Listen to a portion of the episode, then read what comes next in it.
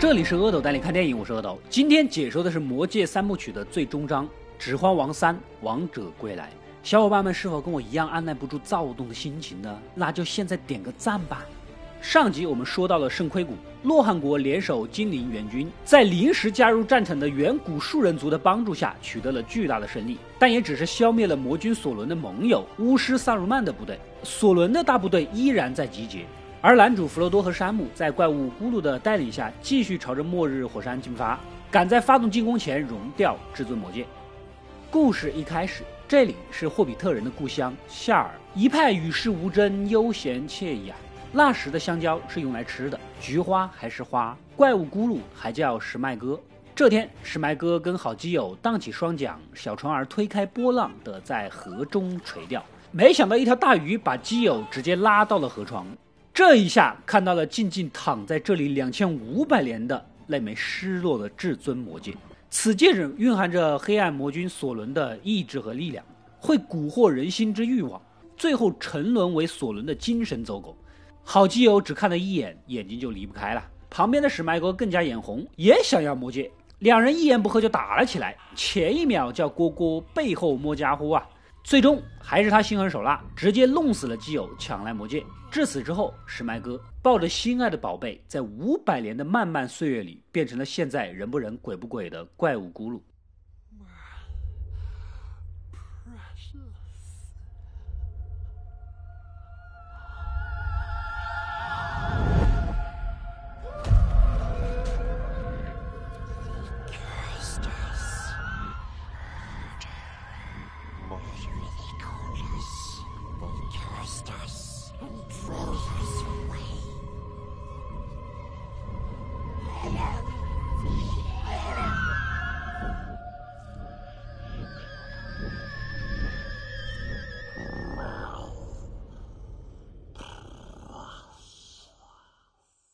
咕噜患上了严重的人格分裂，温驯单纯和阴险狡诈的人格轮番上线，精神状态极不稳定。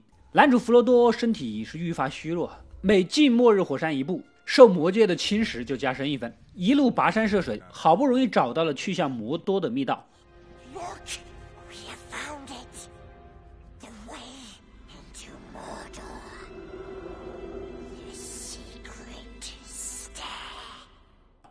就在攀爬途中，咕噜的邪恶人格上线，偷偷扒掉了山姆背的干粮，然后挑唆反咬这个山姆啊，想抢戒指。山姆是个老实人，看男主背着魔戒，身子一天不如一天，好心替他背一下。咕噜就趁这个机会挑拨离间，导致弗罗多直接将他赶走。此刻的山姆啊，比窦娥还冤，委屈的蹲在一旁哭，也没有办法。既然话已至此，那只能自己爬回去吧。啊，可下了山才发现呢，咱干粮竟然是被咕噜给扔下去的。这可不行，明显说明把他给支开之后，下一步就要动手了呀。虽然自己委屈，但也绝对不能让自己的好兄弟被加害，立马又转头追上去了。这边心力交瘁的男主也没多想，傻傻的就被骗到了山顶的洞穴。这可不是一般的洞穴，果不其然中了诡计，这里住着巨大的蜘蛛精。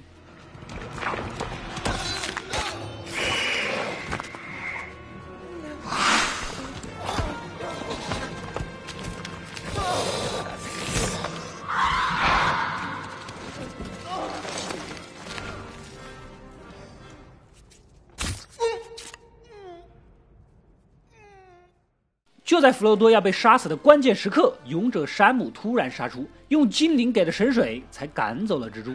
果然还是老铁可靠啊！真正的朋友就是这样，总会在你最危险的时候拉你一把。然而不巧，恰好兽人巡逻至此，发现了被毒液弄昏的男主。啊，山姆哪里是对手，只能悄悄地跟着。另一边，甘道夫、阿拉贡这些人在圣盔谷一役之后，赶到爱辛格，这才看到啊。在树人族的帮助下，梅丽和皮品这一些人呢，将萨鲁曼的老巢给冲马桶一样给冲了。此时的甘道夫已经今非昔比，一招便让塔顶的萨鲁曼的法杖炸成碎片。没了法杖的萨鲁曼毫无力量，对着手下格里玛一通连打带骂。格里玛曾经是洛汗国人，虽然堕落了，但洛汗国王并没有怪他，只要他下来呀，就重新接纳他。这一下子就击中了格里玛柔软的内心啊！我虐国王千百遍，国王待我如初恋。为了报恩，直接背后捅死了嚣张的萨鲁曼。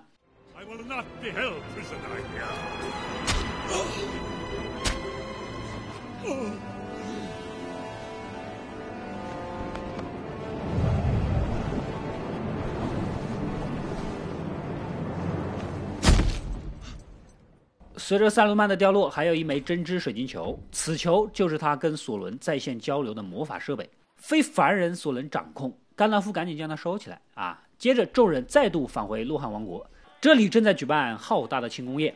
深夜，待所有人沉沉的睡去，好奇宝宝皮皮辗转睡不着，他呀偷摸着爬起来，拿走了甘道夫怀里的水晶球，仔细的把玩。谁知道手刚挨上去，这索伦的斜眼马上显现出来。思想意识被索伦所获取，双手死死地焊在上面，无法挣脱。幸好甘道夫及时拉开，算是没出大问题。原来呀，通过水晶球，除了弗罗多和山姆另辟蹊径去火山的事儿，所有的事情索伦现在是一五一十全都知道了。而皮皮呢，在水晶球里看到了未来：白色的圣树枯萎，城市中火光冲天的景象。圣树就是刚多王国的首都米纳斯提利斯的那棵象征王族血脉的树。至今千年都未有绽放了。甘道夫一听，大事不妙。这个索伦经过上次战役之后啊，发现必须覆灭刚多王朝。刚多是中土最大的王国，是人类联盟的核心。米纳斯提利斯是抵御魔都最重要的关口。如果他灭亡了，联盟就几乎没有集结的时间和空间了。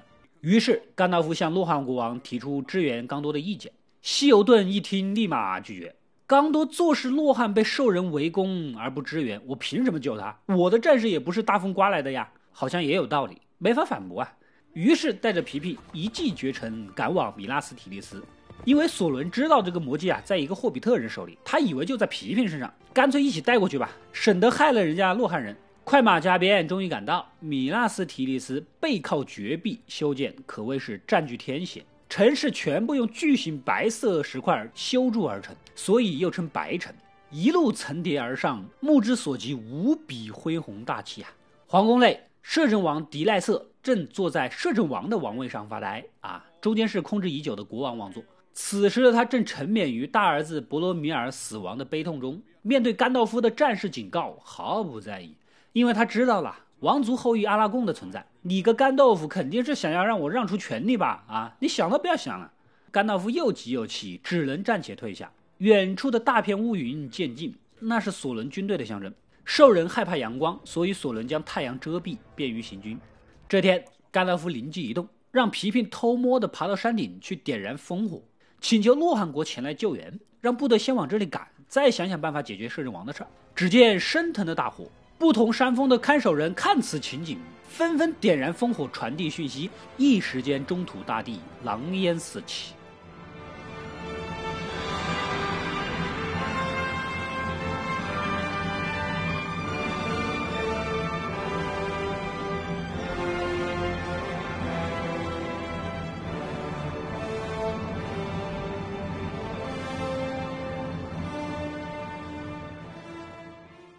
洛汗国王西尤顿自然是看到了，你无情，可我们洛汗铁汉子可不会。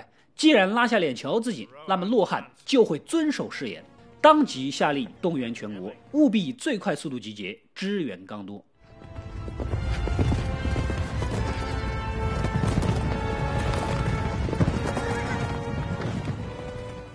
奥斯吉利亚斯城，这个坐落于安多因河两岸。东距摩多大军，往西拱卫着刚都的都城米纳斯提利斯。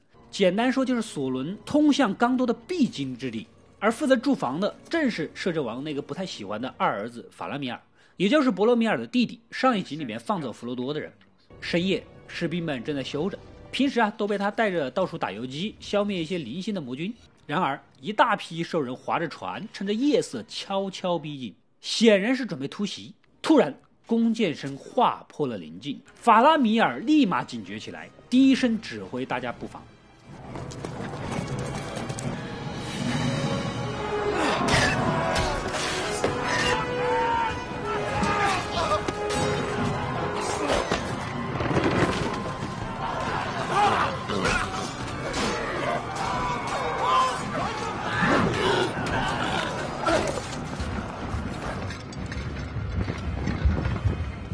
这场遭遇战由晚上打到了白天，兽人数量本就比法拉米尔的士兵多，骑着地狱救鸟的戒灵的出现呢，更是雪上加霜。为保留有生力量，法拉米尔只能下令撤退，但跑啊也跑不过天上飞的几个戒灵。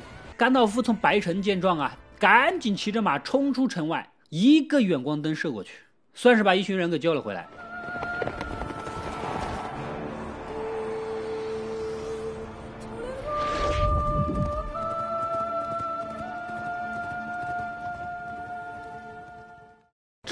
甘道夫也得知了男主弗罗多和山姆依然活着，还在继续挺进的事儿，大家无比欢欣鼓舞。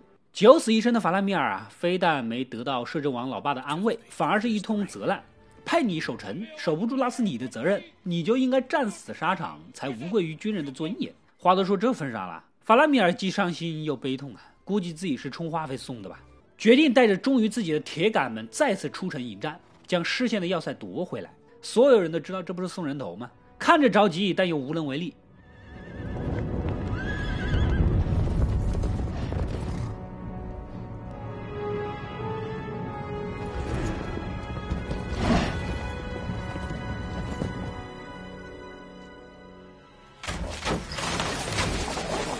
洛汗这边已经行进到了半路，仓促着急的士兵呢，只有六千铁骑，完全不够数啊！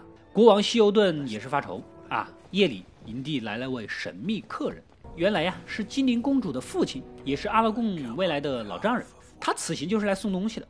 打开一看，不得了，正是刚多老祖宗国王伊兰迪尔的那把大宝剑。当年这把剑被索伦踩断之后呢，也就预示着王族的没落。如今断剑重奏，希望阿拉贡重回宝座，再次拯救拉拉队长，拯救世界。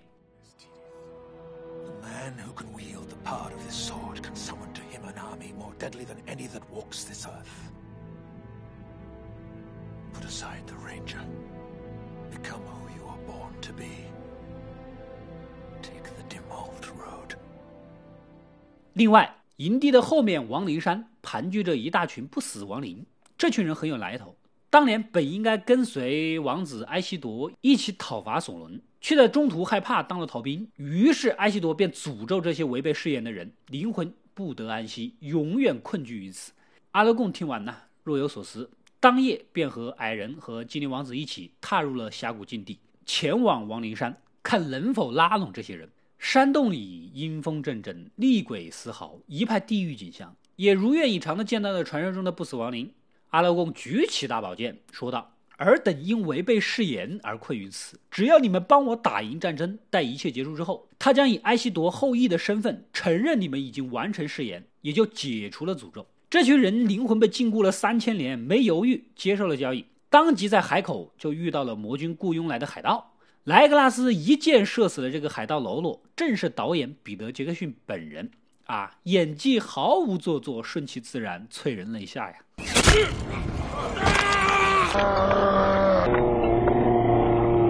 回到白城这边，法拉米尔带着这些忠肝义胆的战士尽数送命，而他身中几箭呢，被马给拉了回来。摄政王一意孤行的认为他死了，加上看到兽人的数万大军兵临城下，自暴自弃的大喊着要投降，幸好被甘道夫一棍子呼晕啊！接着开始指挥全城准备战斗。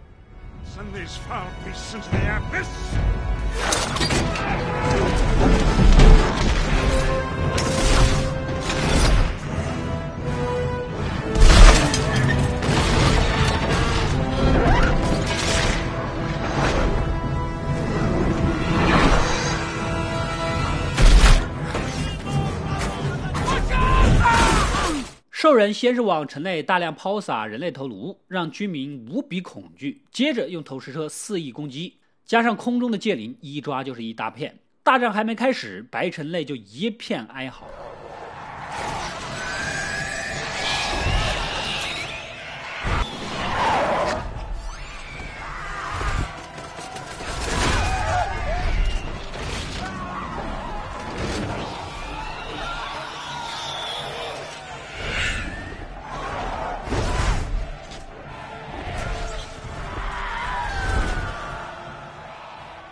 这边当然不能束手就擒呐！甘道夫指挥投石车以牙还牙，接着装满兽人的工程车也推至城墙，魔军蜂拥而入，这城墙的争夺是异常的激烈。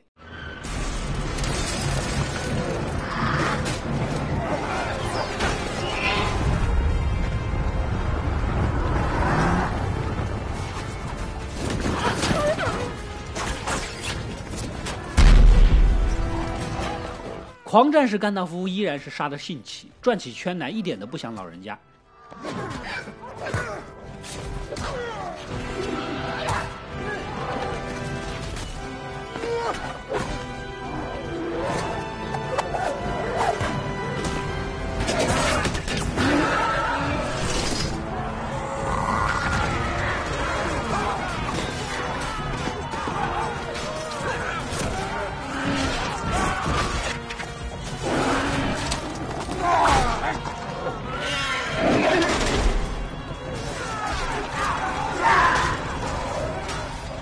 战斗一直持续到晚上，双方打的是难解难分，从天亮打到天暗，又从天暗打到天明，双方依然焦灼着。白城的士兵虽然顽强，但也有些绝望了，杀也杀不完，力气总要用尽的时候啊！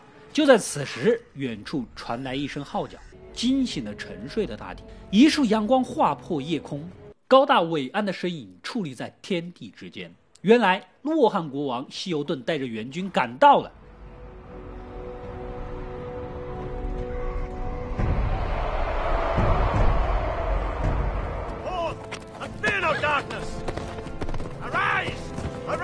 Riders of Theoden! Spears shall be shaken! Shields shall be splintered! A sword day! A red day! And the sun 为了加急，他们扔掉了所有的补给品，全速奔来。西游顿身先士卒地冲向敌人，后面的洛汗勇士哪有害怕的道理？一齐震天吼地撵入战场。魔军虽然人多，看着这个气势也有些胆怯了。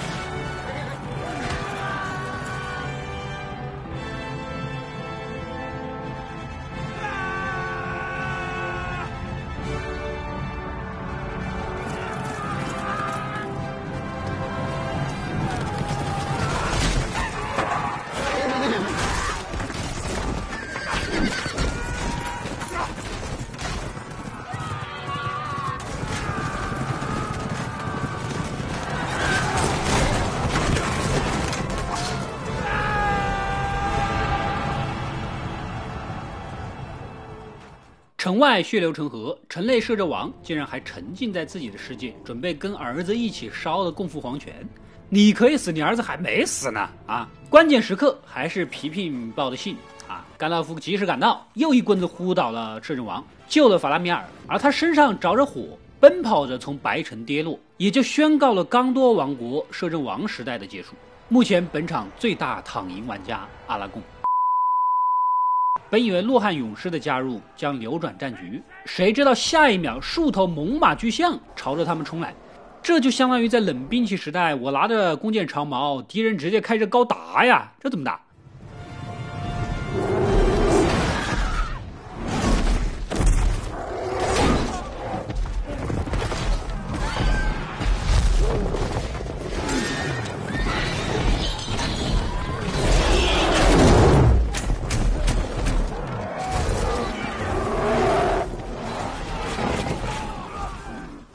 天上有几个戒灵俯冲打击，城内有食人兽野蛮冲撞，外面还有超级大猛犸。胜利的天平转向了邪恶一方，洛汉国王希尤顿也被戒灵王定点清除，重伤倒地啊！就在关键时刻，侄女伊欧文勇敢地冲过来护住了叔叔，几剑斩下了地狱鹫鸟的头，随后与戒灵打了起来。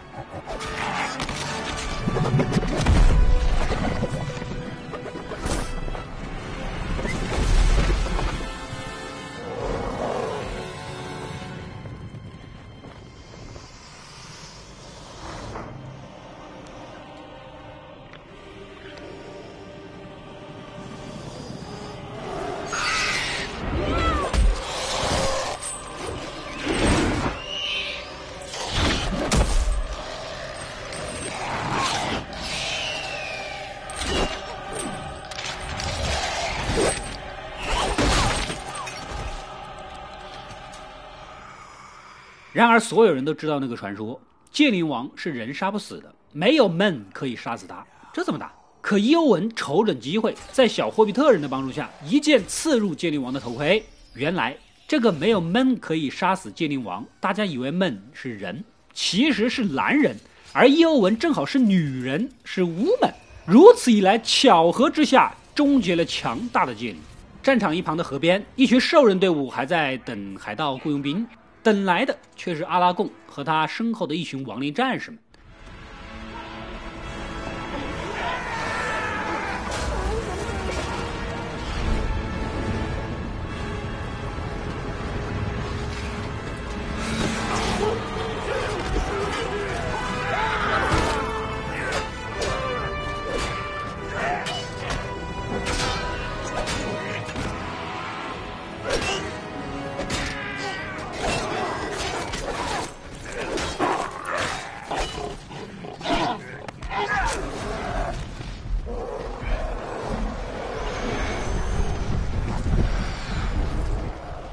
加上这波力量，至此这场战斗已经完全的偏向了联盟。回到男主这边，山姆总算是找到了机会，趁兽人和哥布林厮斗之际闯入，拼了老命杀掉了四个哥布林，救出了弗罗多，然后将捡的戒指啊重新还给他。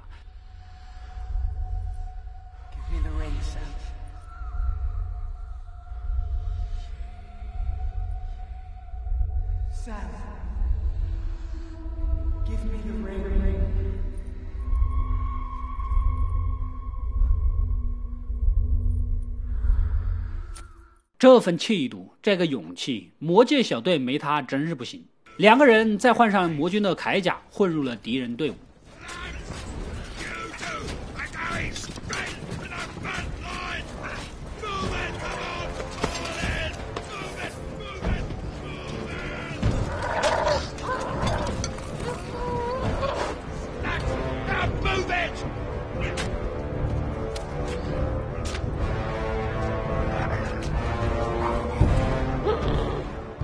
差点就被闻出人味儿出来，幸好弗罗多跟山姆佯装打架，这群乌合之众啊就喜欢械斗，趁着混乱，两人就算是逃了出来呀。白城之战已经完全的胜利了，但是男主弗罗多和山姆依然在向危险的境地前进。阿拉贡几个人商量着，他们必须要引开魔多的兽人军队，为这两人绕进末世火山争取时间和机会啊。于是阿拉贡拿起针织水晶球，向索伦挑衅了。还特意晃了晃曾经划断其手指的大宝剑，哎，埃西铎后裔在此，可否一战？高大的黑门是摩多领地的象征，耸入云天的黑塔上，索伦之眼窥视着一切。联军出发，来到这里。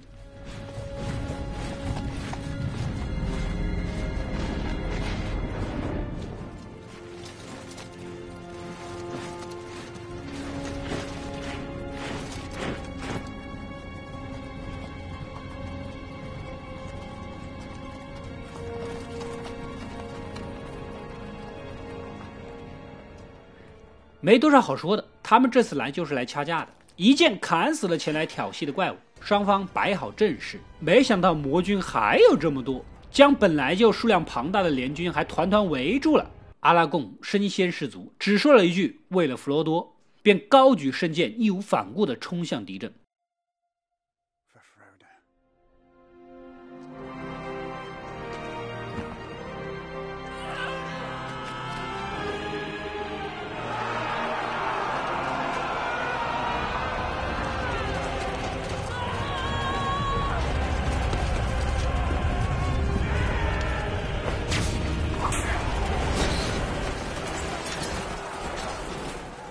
是有了联军的吸引，弗罗多和山姆才得以躲过斜眼，横穿魔多腹地。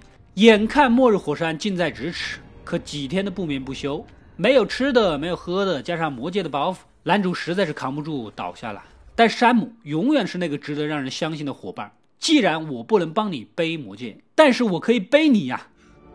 Come on, Mr. Frodo. I can't carry it for you, but I can carry you.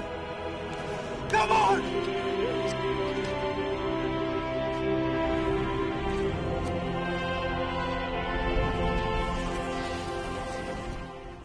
终于到达火山入口，下方是翻涌奔腾的岩浆。只要将至尊魔戒丢下去，那么中土世界的危机和苦难就会结束了。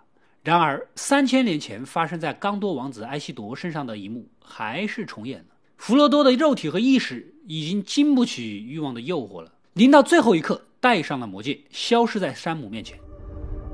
The ring is mine.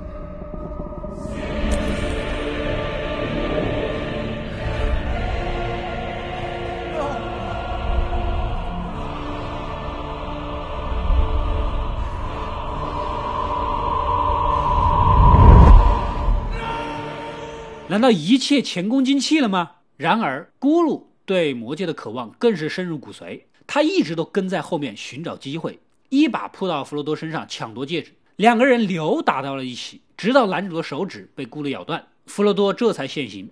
终于，咕噜再次得到了宝贝，欢欣跳跃，而男主再次冲过去抢夺，接着双双跌落山崖。幸好弗罗多抓住了石头，山姆追过来，赶紧将其救起。至尊魔戒。终于在末日火山炽热的岩浆中彻底的消失了。这边，阿拉贡带着人类联军跟兽人进行着殊死决战，突然觉得有点不对劲，似乎火山即将爆发，而远处的黑暗之塔也轰然倒下。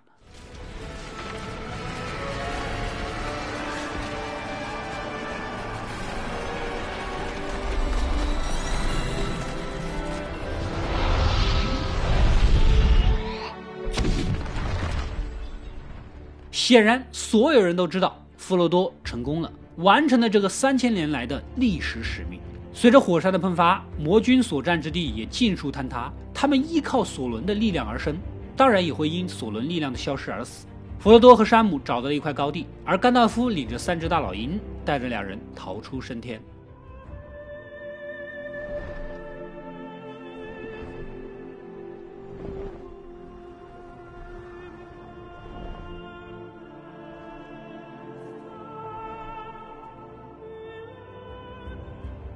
最终，阿拉贡回归王位，刚多王国的统治权千年来终于归于正统。摄政王那个还没死的二儿子法拉米尔继承了摄政王之位，还竟然跟洛汗国王的侄女伊欧文走到了一起。而他哥伊欧莫继承了洛汗王位。阿拉贡的女友精灵公主也因为魔君黑暗力量的远去而重新焕发生命。她也决定好了，不去属于精灵族的西方极乐净土，而要跟阿拉贡长相厮守的在一起。